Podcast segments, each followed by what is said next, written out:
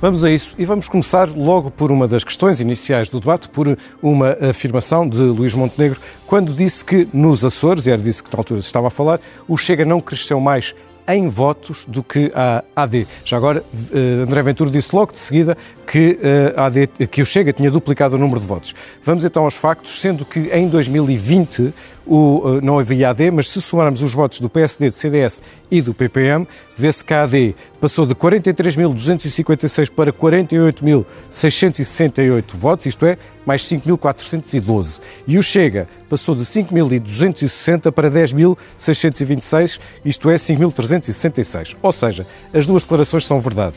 É verdade que, em número de votos, o, PS, o AD aumentou e teve um crescimento maior do que o Chega, mas também é verdade que o Chega duplicou o número de votos e, quando olhamos para o número de mandatos, o Chega cresceu mais porque passou de 2 para 5 mandatos, 3 mandatos, portanto, quando o PSD passou, o AD passou de 25 para 26, apenas mais um. Vamos continuar para ver outra afirmação do debate, quando André Ventura disse que o PSD não tem propostas para acabar com a corrupção.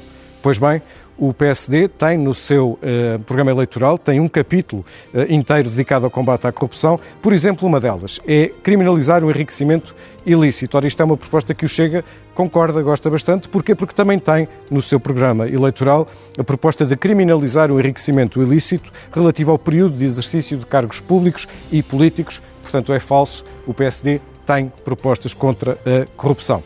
Avancemos para vermos mais uma frase em que uh, Luís Montenegro se refere a André Ventura, dizendo que ele propõe a permissão dos agentes das forças de segurança poderem ter filiação partidária e direito à greve. Isto é verdade, como aqui estamos a ver. Está na página 23 do programa eleitoral do Chega, é a sua proposta 67 e é exatamente esta. Avancemos para ver que, eh, quando Luís Montenegro acusa o Chega, aliás fez várias vezes, de não apresentar as contas do programa eleitoral. Ora, isso eh, é verdade que o Chega não fez o detalhe do custo das suas propostas, apresentou um custo de uma delas, que é o das pensões, que é a proposta mais onerosa e que estima em cerca de 9 mil milhões de euros, mas não apresentou a totalidade das suas propostas e, portanto, é uma uh, declaração verdadeira.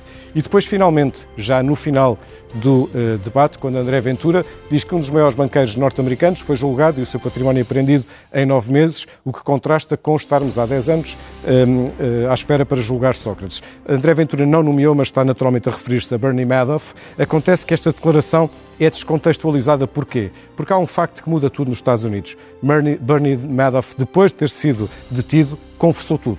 Ele foi a tribunal e confessou de imediato todas as suspeitas, ou melhor, a culpa por todas as, eh, as suspeitas de que era acusado, incluindo os, os, crimes de fraude e lavagem de dinheiro. Ainda hoje não se sabe porque é que ele fez isso. Um, há especulação sobre se terá sido para proteger a sua família, dando-se ele como único culpado, mas isto já não são factos, já são especulações. Madoff morreu na prisão aos 82 anos. Vamos agora ver o pulsómetro.